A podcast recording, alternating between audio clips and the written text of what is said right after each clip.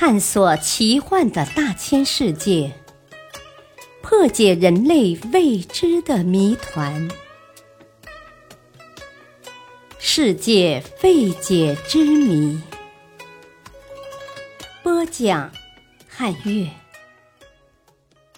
千年古莲开花之谜。一千多年前结的莲子。到现在，如果不是早已腐朽，也早已没有生命，怎能发芽开花呢？千年古莲子能开花，听起来真像是天方夜谭里的神话，是难以置信的。然而，这竟是事实。生长在沙漠中的梭梭树的种子是寿命最短的种子，仅能活几个小时。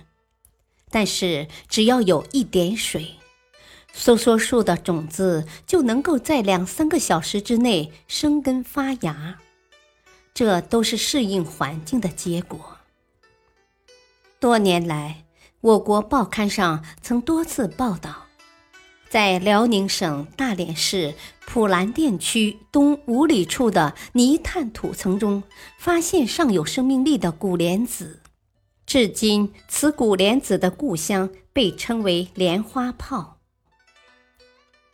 早在一九二三年，日本学家大贺一郎在我国普兰店一带进行地质调查时，在当地的泥炭层中采到古莲子，并使它发了芽。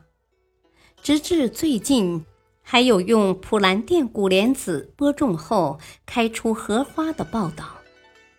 一九九七年七月十三日，《羊城晚报》第四版报道，在北京香山脚下的中科院植物园中，用普兰店古莲子种出的莲荷，于一九九七年六月下旬开始开花，到七月初已开了一百多朵。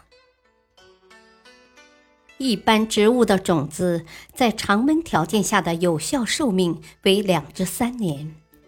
埋在地下上千年的古莲子为什么能活着？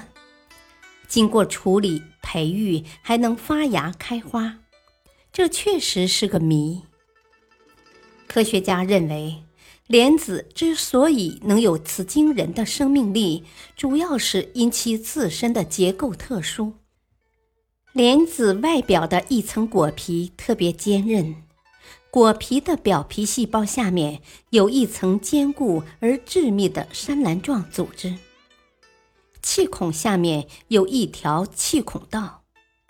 果实也就是莲子未成熟时，空气可以自由出入；果实完全成熟后，此孔道即缩小，因而空气和水分的出入受阻。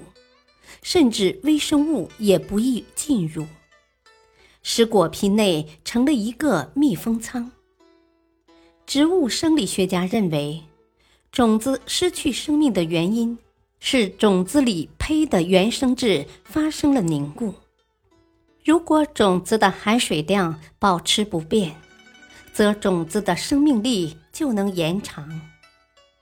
另一个重要的环境因素便是温度。地面一米以下泥土中温度比地面空气中的温度低，且较稳定。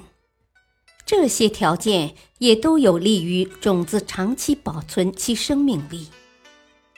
普兰店一带气温较低，雨量又不多，氧含量在泥炭层里又很多，因此当地古莲子能保持其生命达十世纪。此外，莲子胚芽内含有特别丰富的氧化型抗坏血酸和谷胱甘肽等物质，对保持莲子的生命力也起重要作用。当莲子萌发时，它所含的氧化型抗坏血酸逐渐转变为还原型抗坏血酸，即维生素 C。这对莲子胚芽的萌发有促进作用。在无氧、无菌、低温以及地质条件稳定的情况下，种子内部化学成分稳定，未遭受破坏，因此能发芽。以上原因仅是科学家的推测，此外也有科学家提出辐射影响等观点，可谓众说纷纭。目前对这种世界上最长寿的种子的研究还在继续。感谢收听，再会。